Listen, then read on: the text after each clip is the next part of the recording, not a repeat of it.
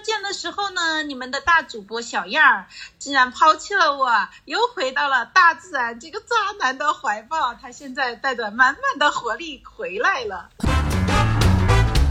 哎，我们看到大家吃不上青菜了，吓得我当中那天中午就赶紧下单了一个东北大拉皮。为什么是下单大拉皮呢？不是说一个老婆发现自己的冰箱里还剩三十只饺子吗？也没舍得自己吃，也没舍得给孩子吃，结果第二天发现老公躲在阳台上把那三十只都吃了。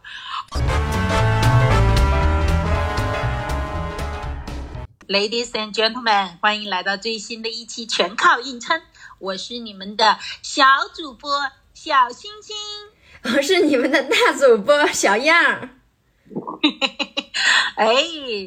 大家可能发现了，我们上周三并没有更哈，哎呀，为什么这样呢？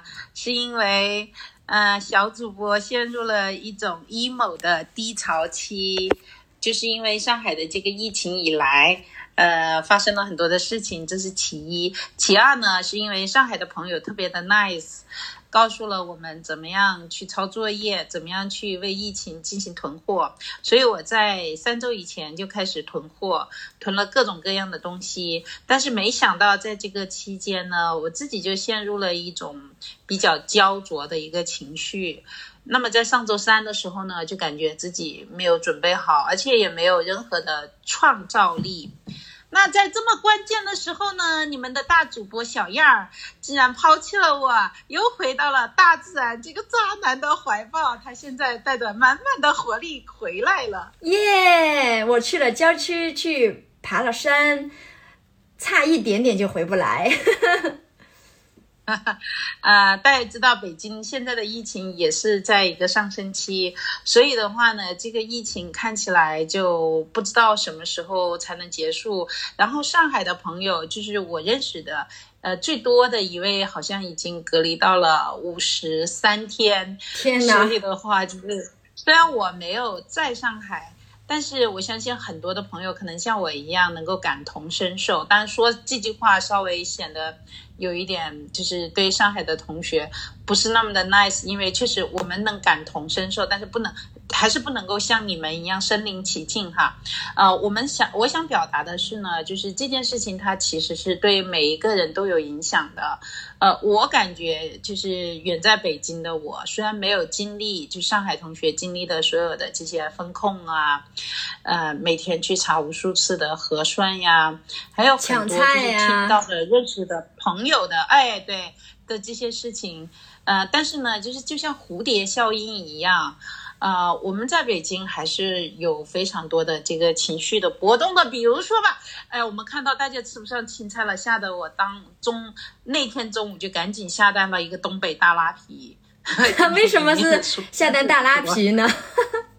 里面的蔬菜特别多，对，就吓得我们在北京吃，我反正是放弃了我的减肥大业。在这段时间时期当中，就是我我吃上我吃上了我从来不屑于吃的那些东西，就是担心疫情来了以后吃不上，所以我现在就是真的这个体重蹭蹭蹭的往上，但是这不是最让我焦虑的事情，最让我自己焦虑的事情呢，就是。呃，我后来发现自己其实每天都睡不好，就这是很少发生的。十二点以前基本上都不能入睡，然后大家也知道哈，我们的工作也拖拖延了，然后直播呢也暂时放弃了。那我就觉得自己的这个状态真的很不好，呃，那这一切是怎么开始的呢？就是我不知道你有没有囤货哈，小样。嗯，我囤了，因为前一段时间就在这波呃这波疫情之前呢，我们附近也有一波疫情，就是韩国服服装的那个。哦，那个刚好在你们小区附近，对。对，然后那个时候我就开始，就是那个时候上海的朋友就给我一些建议，说要囤什么东西，什么东西能应急。如果你想吃青菜，应该怎么买？从那个时候开始就动态的囤货。然后呢，为了能吃到青菜，我买了一包种子。然后我这边不是种花嘛，然后我就想，如果真的有这种极端情况呢，我就把花拔了，然后种菜。可怜的花仙子，真的瑟瑟发抖。对。我我的情况是啥呢？就是也是我们都有一个非常好的上海朋友哈，上海朋友发来了清单，让让我照着存，那就开始疯狂的开始了。就是有一天我突然间一看，因因为我在那个。我现在已经消费降级到拼多多了哈，在拼多多上竟然下单了一万五千块钱的东西，就在非常短的时间内。然后我我天呐，我想我，然后我就觉得这个太疯狂了。就你买买了啥呀就是就是我买了各种各样的嗯那个食物，这就不用说了。然后我还买了非常多的防护服。防护用品，然后我我还买了呃很多的厨具，你都想象不到，在这个时候我竟然会去买很多的厨具哈，就总之吧，就是就是很我我觉得是一种非常不正常的状况哈，就是你们想一想，这拼多多上一个东西它也就十几块钱，然后你要买到两千块钱，估计都得努一把劲儿是吧？然后竟然下单了一万五，就是真的是很吓人。就是你你能想象吗？我竟然下单了一床蚊帐啊！这个蚊帐呢是那种九九十厘米的那个床，以防被隔离呀。当我被拉到要被拉到方舱的时候，就把这个蚊帐塞到我的行李箱里面。我就是这么想的，因为听说方舱那里它是应该是没有蚊帐的，所以它会有蚊子。然后就是我我的连锁反应就是啊，它会有蚊子，然后我又生病了，然后必须晚上休息好。如果休息不好，我的身体就不能康复的好。其实，所以你能想象那一万五千块钱就是卖了多少这种奇奇怪怪的东西？我的天呐！啊，所以我就觉得应该停了，因为非常的非常的不对哈。另外呢，就是。呃，我我还发现了两个好玩的事情。第一个呢，我发现了在隔离时候的人的饭量要比平时高。你知道我是怎么发现的吗？怎么发现？因为我在我们家搞了，让我因为我在我们家跟我们家小朋友搞了一个隔离演习，就像消防演习一样，你知道吗？就是我要告诉小朋友们说，哎，隔离来了，然后囤货是怎么回事啊？我们应该怎么样去？吃我们的早餐、中餐和晚餐。我做的最直接的一件事情就是，我们家平时的那个早餐蒸锅里是有非常多的面点的，但是呢，那天早上我就蒸了一只糖三角，然后我们三个人分，就是我和我的两个小朋友分这一只糖三角。然后当他们拿着那个非常小的角之后，就很困惑的看着我，我就给他们来了一顿，就是。风控之后，我们应该节省粮食的教育。然后我是从这里开始讲的。然后我讲完之后，不光是讲了这个说我们要节约粮食了，我们其实吃这么多也能饱。你看你们的牛奶是充分的，你们的鸡蛋也是够的，所以你们的这个主食其实有三分之一的一个糖包就够了。然后把我们家小孩吓的。我我闺女就是那种可怕的眼神看着我，然后吃完之后就是飞快的三秒钟就吃完了她那个三分之一角，然后还眼巴巴的看着我，然后就是她她想说妈妈我还要，但是因为我前面的教育她就不敢说，结果她就把她爸的那个她从来不吃的馒头一整只给吃掉了，所以我觉得就是被吓的，就是人在被隔离的时候就会。饭量要比平时高，就是你你会有那种恐惧，说哇，接下来要吃不饱了。当然呢，我除了给他们这个教育之外呢，我还给了他们另外两个教育哈。我觉得是，如果不是这种事情，是永远不可能得到的教育。第一个是什么呢？第一个呢是他们正在看那个《城南旧事》。在《城南旧事》里面呢，那个英子，我不知道你记不记得，她有一个小玩伴，嗯，一个小女孩呢，跟她玩着玩着，突然间就从她的生活当中消失了。对，有一天她就看见这个小女孩被一个男人带走了，然后她就追上去问，嗯，然后她就发现她的那个小小小玩伴的手上有伤，是她干活的时候，应该是她的那个买走她的男人打了她。他就不理解，说：“哎，为什么这个女孩会跟这个男人走？为什么这个男人又会打她？”我说：“以前就是这样的，当爸爸妈妈的粮食不够的时候，养不活你们了，就会把你们卖掉，卖给那些能够给你们吃得上饭的人家里，把他们笑得这。你你这这对他们的心理影响得有多少心理的阴影啊？”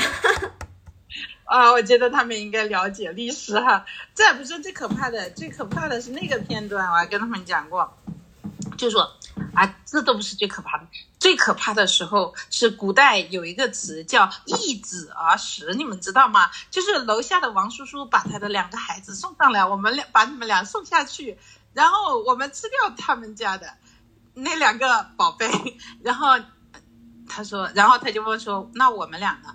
我说啊，那你们可能会被王叔叔也煮了吃掉 啊，就好可怕，血淋淋。你知道吗？太可怕了，李欣老师啊，Amy 呀，我真的要说你太可怕了，你把孩子吓着怎么办？哎，然后呢？现在是这样，他们就非常清楚的知道什么东西叫做囤货，他们也不敢吃。就是平时的话，就是根本不可能放在那，他们不动。就比如说什么可乐呀、酸奶，就是你想都不要想。现在呢，他们非常清楚的知道这是囤货的可乐。那是超市的可乐，我可以让妈妈买超市的可乐和吃超市的可乐，但是囤货的是一动也不能动的，否则 就要被交换出去，好可怕。Anyway，就是就是我搞了这件事情，我就发现，就是当人知道自己要被隔离的时候。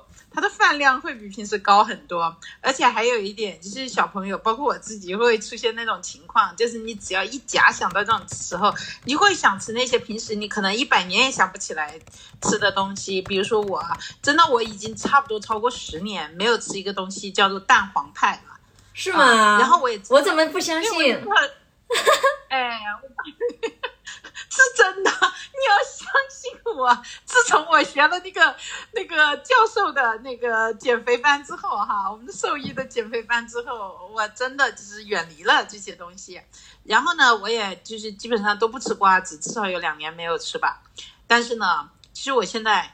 就吃掉了一包，就在这个礼拜吃掉了一包蛋黄派，然后吃掉了一包瓜子。我还美其名曰说给小朋友们囤的，其实我吃掉的。我最可耻的时候是我发现我吃掉了他们的高粱饴，哇塞，这真的是三十年前我作为一个小朋友的时候才会吃的东西，就很可怕。就你会什么东西都想吃，所以这点就让我觉得更恐更恐惧了。就是啊，天呐，感觉买多少都不够。我觉得可能是从这里开始的吧。然后第二个就是特别有意思的事情是，就是那个囤货，我发现这是是一件超级累人的事情。先不说，就是我基基本上躺在床床上一天八小时的去下单。更重要的是呢，就是它有一项是要求你，刚刚也提到了是要准备蔬菜，对不对？对，因为如果你被控。管控三十天或者六十天，可能一开始如果就是那个物流不够到位，管理不够到位的话，你其实是没有新鲜蔬菜吃的，这是最可怕的，是不是？嗯啊。呃，次之就是仅次于没有食物，是吧？然后你如果有食物的话，第二件事情大家就想哪里有新鲜蔬菜。所以呢，他带上海朋友就教了一个那个，我想你可能本来也是会的，就是新鲜的蔬菜，像莴笋呀、什么削皮黄瓜切成丁，然后用热水焯一下，然后装袋，嗯，放到冰箱里面，是吧？一份一份的，是吧？嗯。然后呢，我就。专门花了一天时间干这件事情，呃，从早上开始，从买菜开始，然后到洗菜，然后分装，然后切片，呃，然后再分装。我大概干了有六个小时，就一点也没停的，两脚生风的干了六个小时。然后当我累瘫的时候，我打开冰箱一看，我总共只囤了七包，我就崩溃了，你知道吗？就是说只够吃七餐的，我搞了六个小时，就这些东西只够吃七餐的。然后，而且最悲催的是，我老公还不知道，在第二天拿出其中的一包吃掉了，他觉得好方便啊！我已经 切好了，把我气得要命，让我想到了那个网上。不是说一个老婆发现自己的冰箱里还剩三十只饺子吗？也没舍得自己吃，也没舍得给孩子吃。结果第二天发现老公躲在阳台上把那三十只都吃了，啊，好可怕，你知道吗？就是我想到所有的这些老公啊，他们都是这种猪队友，就很悲观。呃，所以呢，就是我有另外一部分的 emo 是我觉得累的，囤菜真的是一个体力活，就是你要根据这些流程，就是你把所有的流程。做一遍，然后你要乘以，比如说六十天的话，我们就假设你每天只吃一餐蔬菜，好吧？那就是六十次，按照我的速度要做十天，哦天呐，我只要一想到这些，我不能够用于看我热爱的剧、读我热爱的书、跟我喜欢的人聊天而来干这种事情，我这些都是生命被虚度了。所以我这个压力其实非常的大。那可能是，我觉得有可能是因为你要准备一家人的，像我这一个人的，可能压力没那么大。嗯，就是感觉多少准备点就够了。是是是，可能是这是原因之一。另外一个，我想也是我的刀工太差了。哎呀，我真的，我现在再次萌萌发了要去新东方学厨师的想法。只是对我来说，削那个皮和切成丁，这些都是特别考验我的事情。哎，呃，然后就总之吧，就这件事情把我累得够呛，所以就 emo 了。然后就真真的是 emo emo emo 的表现就是躺在床上，然后下单，然后什么也不想干，然后呢，那个小孩也不想管，直到什么呢？有一天我突然间被救了啊！就是我一定要跟大家安利这个。就我有一天吧，就是我我看了，当当然在其中我就看了好多东西。我平时就是爱看那种杀人放火的，是吧？你知道的，犯罪心理是诸如此类的，是暗黑的，对，把我内心的暴力宣泄出去。但是我发现一点用也没有，喜剧那肯定是没管用了。不管 你们自己在创作，然后我在看都没有用哈。呃，然后在这个时候呢，就是我突然间看了一部剧，叫做《火星救援》，不知道这个很治愈，有没有人看过？对，这个很治愈，跟你跟你平常看的有很大的这个风格有很大的区别。是是是，我我也是，就是我其实平时还蛮少看灾难片的，就那个本质上来说不是个灾难片，他就讲马特·达蒙哈，就是这个好莱坞的才子，他在这个片子里面他演的是一个宇航员。啊，他本身呢是一个植物学家，然后被那个 NASA 送到太空去了。但是他的猪队友们就是以为他在一次意外当中就是呃就死去了，所以呢就是他们就开着飞船离开了，返回。返回地球了，留了他一个人在火星。那当他苏醒之后，就面对一个残酷的现实，就身边已经没有了任何的队友，也不知道自己能不能跟地球联系上。但是最关键的，在他清点食物的时候，他发现他的食物只能够吃不到一年，然后呢，他呢还要四年的时间才能等到，就是即使他联系上地球。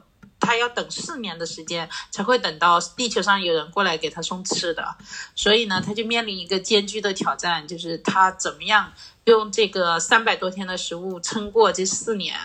哎，所幸编剧埋的好巧妙，他是一个植物学家，刚刚说了，所以我们后面就看见了他在火星上种土豆。我真的就是被。在火星上种土豆这几个字吸引进去的，我就想，天呐，人家在火星上都能种土豆，把自己养活活了。我在一个一线城市，就楼下就有花园，有泥巴，然后我就不能养活我自己吗？就是我就燃起了熊熊的好奇之心，我就点进去看了。特别有趣的那一段是，就是嗯，你发现那个飞船上，其实他们 NASA 已经给这些宇航员准备出了肥料，有机肥哈，大家就是最。最最传统的有机肥，大家可以想象一下哈，就是我们的干了的粑粑，所以它那里头有一段是它怎么 把这个有机肥种到它从火星上刨出来的那些土里面，呃，而且呢，就是你看到它特别神奇，呼风唤雨，呃，因为它在火星上没有水嘛，然后它怎么想出灌溉的，怎么把那些。这个什么氢气啊、氧气啊合在一起变成一个变成水，就他做了一个温室，特别神奇。然后看完那个之后呢，特别治愈的点是在于，就是这个片子吧，它跟一般片子不一样。一般片子都会告诉你说啊，在远方，在地球有一个爱我的女人，有个爱我的男人，我为了他，我要坚持的活下去。没有他这里面，你就感觉就是他真的就是说我做了一个人，我要活下去。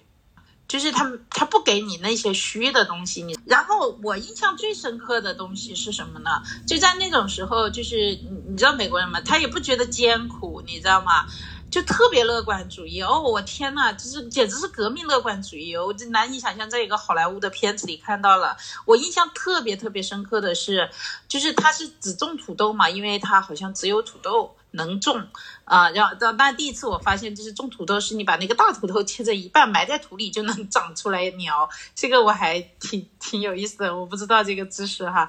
但是特别有意思的是，它只吃土豆，它就能扛过这四年，因为土豆一它好保存，二它是第第三种主食嘛。它身上的那个就是各种啊含量特别丰富，就是它的物质含量特别丰富，呃，然后它只补了维生素片加土豆，它其实就活过来了，活了四年，这个特别了不起。就是它最一开始它还是有番茄酱的，到后面它就番茄酱就用完了嘛，因为美国人吃番茄酱就那种你知道吗？一下能挤半瓶的那种，他就在那里吃土豆番茄酱，然后吃两颗维生素片。他就活过来了。到最后没有番茄酱的时候，他就把那个维生素啊片，然后加点水，然后用那个土豆沾那个维生素水吃，好悲催，你知道吗？但是呢，就是因为那个时候它跟地球联系上了，所以就是还你就觉得还可以，就是啊还是有盼头的，就这么吃吧。但是在整个的过程当中，就是你没有感觉到就是特别难，就都都不如那些就是求生者节目，就你看见那些人需要生吃什么三文鱼，呃，那种北极熊咬过的三文鱼，就你觉得那个可能更挑战。他的这个你觉得哇，虽然物质非常的少，但是呢，整个人的这个状态很好，所以我就真的被这个片子给真的很治愈，你就觉得没有那么恐慌了。啊，就是就算是我有土豆，我也是可以活下去的。当然再加点维 C 维 C 的泡腾片，哈，啊，就是你就想想哦，没有那么可怕，没有那么可怕。然后呢，就是我就更多的做了一点呃调研工作，然后就发现，在国外有个群体叫末世生存，就是他们对这一些东西特别感兴趣，可能也是灾难片看多了哈。就是我想起来以前我在美国的那个嗯房东，他就专门有一个仓库，一间单独的房子。当然在咱们这就是房子那么小不太可能，但是他那个让我印象特别深刻，就是他推开进去一个一个的货架，他有一个货架上面全部都是那个腌黄瓜，你知道吗？就是老外的那种腌黄瓜，我就想有这么多腌黄瓜干嘛？然后现在才明白了，就是他们有一套自己囤货的原则，比如说你要囤那种年头特别久的，像什么腌黄瓜都是从三年起，就是可以保质三年。然后他们还有那种可以保质二十五年的东西。什么的燕麦呀，什么的，二十年的米，二十五年的米，特别神奇。然后他们还有那种清单，他们有个社群嘛，也有那种经常有人在那个 YouTube 上面 PO 各种。清单就说应该存什么很有意思，他他们推荐一个东西叫做蜂蜜，就说你真的应该保存蜂蜂蜜，因为蜂蜜在日常状态下几乎可以永生。他们说，呃，挖掘出来，曾经有考古学家挖掘出来一瓶蜂蜜，是在什么五百五十万年前还是多少万年前，然后到现在都能吃哈，我就觉得。学到了非常多神非常神奇的知识，呃，另外一个特别有意思的呢，就是说，呃，他们就给了一个概念，就是说，虽然不管我们在任何的和平年代，都应该有危机囤粮的这个意识，他们甚至有一个词叫 prepper，是专门指这样的人，就是去为所有的不知道地震或者是其他的什么。危机时刻去囤粮，然后他们有好多的，就我们熟悉的这种什么囤食物啊、囤水，这只是一个最浅的层次，叫第一层次。然后，第二层次其实是应该存一些，呃，比如说能够让你紧急发电、让你那个紧急逃生的绳索啊，呃，一些防毒面具，嗯，包括这一次我们我也囤了一些，就是刚刚说的防护面具和大白的那种。防护服嘛，呃，就是这是第二个阶第二个阶段二点零哈，就你应该囤这些，然后三点零你应该囤一些医疗用品，就比如说呼吸机哈，就这种你就直接上了，还有当然还有别的，就你整个 ICU 其实也没没意见，就有一些紧急的药品，很有意思，就是看了这些知识之后，就越了解了，反而就是心里面就越安定了嘛。啊，然后呢，这就因为我原来有一个，我之所以 emo，其实是我内心有一个冲突的。我们最近在开一个课，叫做内心冲突课，就是我我后来发现是我有一个什么冲突呢？因为就我之前也聊了嘛，就是其实我在这两年都比较奉行叫极简生活，就尽量在生活当中就尽量少的去呃用各种各样的东西，而且也比较注重就是物尽其用和保护环境。呃，另外一个就是特别特别关键的，我不要我自己就是沉迷于任何的东西，包括食物。就是一旦我发现我特别喜欢一个东西，那我就会使劲儿把它吃吃腻。然后我不喜欢自己就是离不开这个东西，我不喜欢这种感觉嘛。啊，但是我觉得你不喜欢这种感觉，不一定就能离开它呀。比如说你一辈子可能就喜欢吃巧克力。哎呀，感谢你，呃，找到了一个合理的借口，因为我是可以离开的，我知道我曾经做到过。呃，所以的话就是这个这个很好，他就让我没有这个内在冲突了。他告诉你说。就是极简主义是你的生活方式，但是危机囤粮是另外一回事儿。就不管你是极简的人、极繁的人，你的生活当中都需要有一部分是危机囤粮。OK，那我就明白了。那我就非常安心的、合理的，就是心里面很自然的，就是自在的，让自己去花这一笔钱，让自己去囤这些东西。当然呢，就是还是基于自己的这种极简主义的这种原则出发点嘛。呃，我现在的做法呢，是因为所有的这些 preppers 这些专家他都告诉你说，理想状态下，如果你特别厉害的话，你应该囤够两年的食物的量；如果你不行，你至少应该囤六十天。呃，我我现在听起来，我是觉得非常的非常赞的哈，就是因为你看，像上海现在最被封闭最最久的朋友，真的已经快接近六十天了。当然，他们有就是政府和社区的物资发放，但是就是我们想象一下极端的一个情境哈。Anyway，就是永远应该备好六十天的量，特别有意思。然后这六六十天的量是什么呢？我就感觉我现在所有的底气都是由我的梅林。就是那个午餐肉罐头，二十四个午餐肉罐头带来的。就是当你有这么多东西储存的时候，然后你你就想，就一天我就消耗一个的话，其实你是可以扛到那个时候的。然后我还有十包干菜，然后我在阳台上。像你一样种了三种菜，分别是鸡毛菜、豆芽以及番茄，因为豆芽是可以水培的嘛，就比较简单一些。另外一个呢，就是在冰箱里面永远不低于三根黄瓜和九十个鸡蛋。呃，我觉得这个真真的黄瓜好久啊，你就发现它可以放很久很久。呃，当然常识是就是少不了十斤大米和十斤面，对不对？嗯，这个这个大家都有囤。然后我当我把这个就是囤货的。极简清单做成这样了之后呢，就我发现，耶，其实不到一千块钱你就可以囤好，嗯，然后心里面会很安定，就不管什么情况发生，你就觉得，哎，我我的这些物资够全家去扛过这六十天，然后如果六十天之后还没有办法的话，哎，那好吧，那就是命运，应该不会，对我们就是很极端的情况就这样了，然后心就安定很多。然后最近，呃，我不知道你动心了吗？就是大家也都说我们要去囤冰柜，啊，我没有，我肯定，我肯定不会那么傻，因为我就一个人。为什么？我觉得我一个人怎么着都能过，而且我感觉就是不至于到那种就是我要囤个冰柜，要弄那个储存粮食、储存肉的那种境地。哎呀，我跟你说，我一开始，我我一开始并没有什么主意。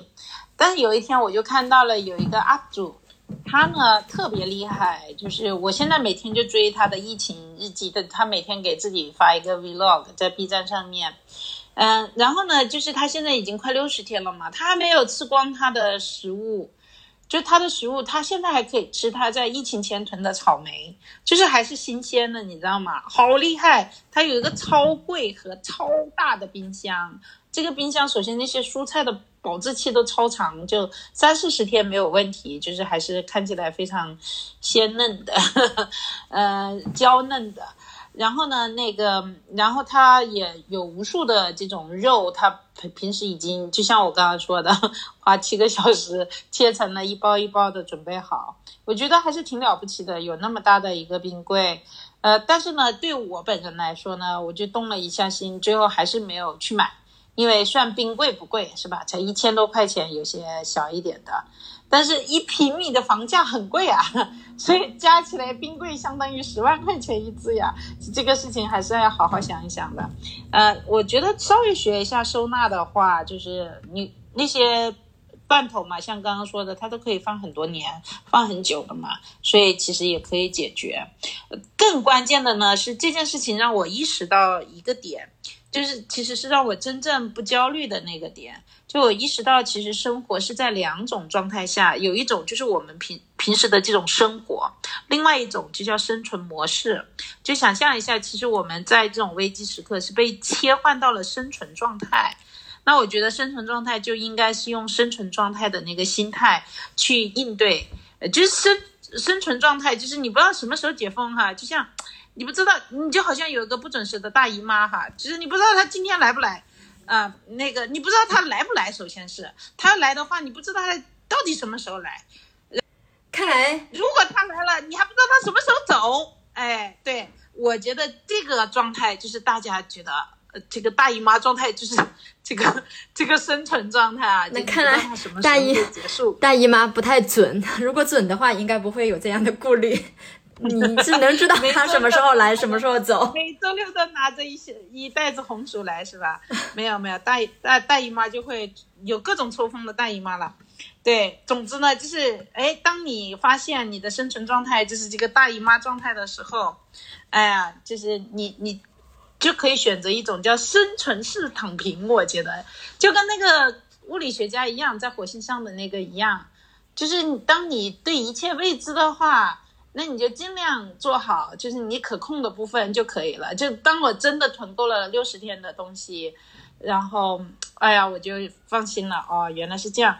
第二呢，就是说，当我切换成这种状态的时候，你就知道你不应该去要求那些东西。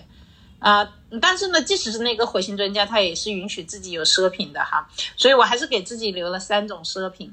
呃，我那我要问你，小样，要是你的话，就是如果你进入这种状态的话说，你可以留三个。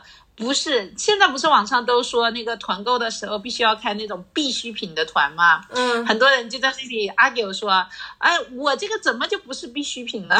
我觉得那个东西真的就是我，我们就客观一点说哈，我们就暂且叫这个东西叫奢品。我认为奢品也是必需品的一部分，其实是。但是如果只允许你开开三个团，就是每个团囤一种奢品，你会选哪三种食物？奢品是奢侈品的意思吗？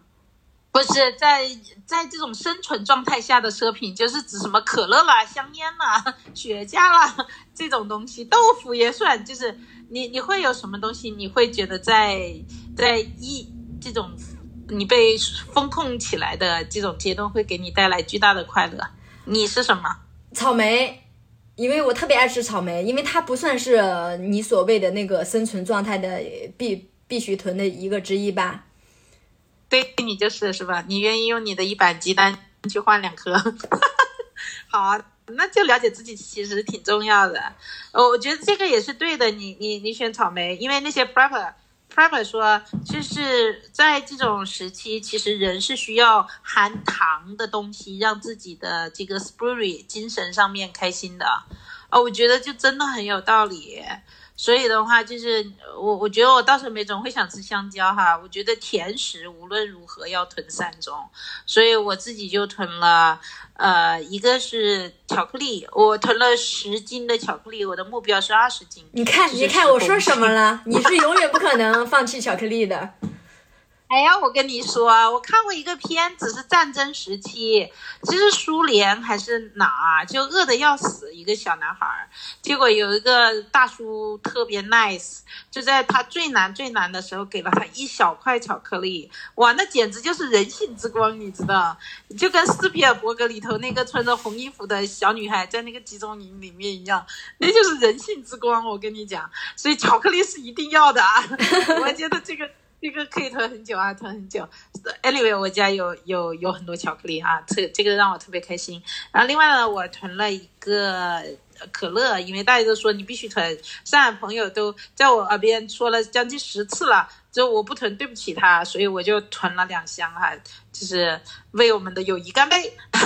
虽然我不喝，但是我相信到时候我一定会抢着喝。然后第三个东西呢，刚刚说是甜品嘛，但第三个严格的说不算，就我囤了各种各样的这种咖喱，呃，什么，尤其是东南亚那边的那个咖喱，日本的各种咖喱。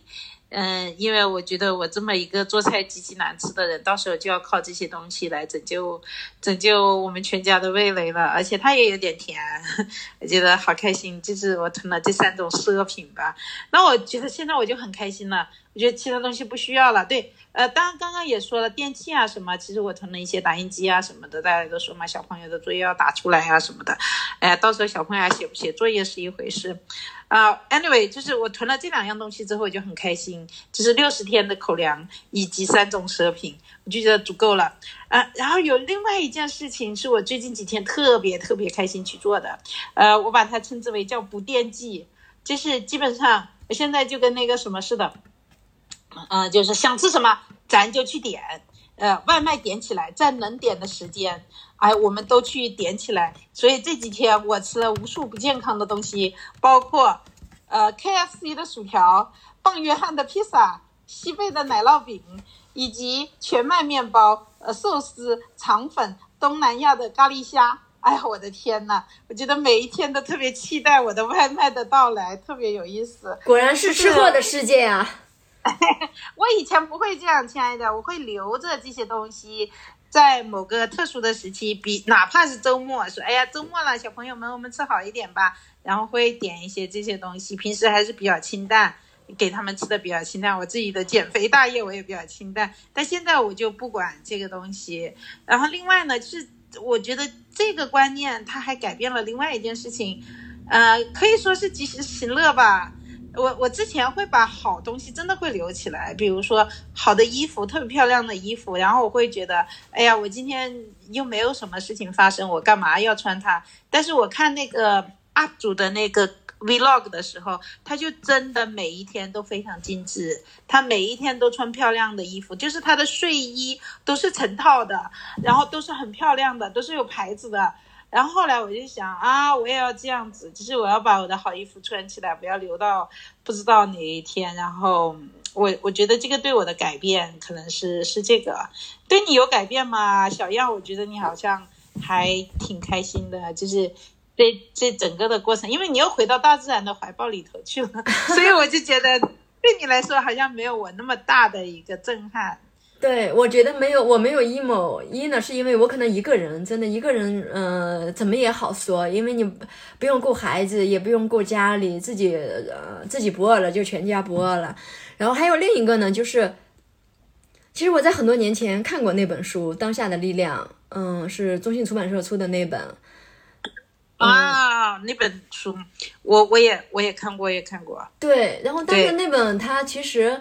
嗯，具体内容讲什么我忘了，但是呢，我记得他的那个当时就是宣传这本书，他有一个这样的概念，他就是说现在人要么是焦虑，要么是抑郁。焦虑的人呢，总对未来感到担心；抑郁的人呢，总对过去无法释怀。这样的人，他呃，恰恰呃，忽视了当下的力量。就是说，我们要把当下过好，尤其是在这种。外部环境现在看来就是乱糟糟，有点就是让大家感到焦虑的时刻。嗯嗯嗯，对对对，那本书我有印象。然后我最喜欢其中的一句话就是“未来就是当下每一个瞬间的连续叠加”。啊，我觉得这句话超赞的，就是这样子的。你想，可不是嘛？就是这很多时候我们回过头来说，哇，就是。啊，已经多少年过去了，都是都很，你会听见大家是这么想。然后有个朋友，他在这个疫情发生之后，他在上海，他发生之后，他发了一条朋友圈，是这么写的：他说，在这个被就是被隔离之前，我认为我的每一天都应该去奋斗。然后直到我被隔离之后，我才发现，所谓生命就是真的，煮好这一餐饭，睡好这个觉。那个 准备好这一餐的食物，嗯，特别有意思，就是他逼迫他进入到一种当下的一个状态。对于我来说，刚刚也说到了，就是嗯，蝴蝶效应吧，就在北京的我哈，呃，一个当下的感觉就是说，好东西就是你想要什么你就去要。第一个是这个，第二个好东西用起来是吧？啊，第三个我也是觉得我每天我都要变好一点点，是吧？哪怕是就是今天我做的无油煎蛋 更漂亮了，呃，然后有一件事情我觉得超重要，就是其实我今天特别开心，因为今天是我们，呃，等于是假期之后的第一天，我们开始工作了。我发现保持链接，就是包括我现在跟你聊，就是我们在链接的一个状态，我们是在一个工作的状态。就只要我们在这样的状态里头，其实我觉得就是是有帮助的。所以虽然非常难，大家还是坚持要去工作。虽然现在。这个时期赚钱也非常难，但是大家还是要努力的去做。我觉得只要你去做，就会有效果，哪怕这个效果只是提升，就是精神上的力量，特别的赞。对，最后一个，我就希望最近我能睡着，因为我已经连续多少多少天没有在十二点以前睡了。我今天布置我们家姑娘一个任务，就是她要把我的手机在九点四十五的时候拿去藏起来，希望她明天早上能够告诉我还想得起来她放到了哪里。那可能你真的是过于焦虑了，哈，是就很。就是很意想不到哈，所以今天呢，我们就是做这么一期播客啊，就是我们也不叫满血复活了，但是至少是可以重回战场了哈，特别开心，就是能够重新跟各位朋友链接，也感谢大家那个收听我们的节目，呃，非常期待大家在这一期之下的这个留言，那我们全靠硬撑会继续硬撑下去，谢谢大家的支持和关注。那本期节目就到这里，我是你们的小可爱星星，我是小样，生活多坑，全靠硬撑，拜拜。本节目由现在喜剧和推出。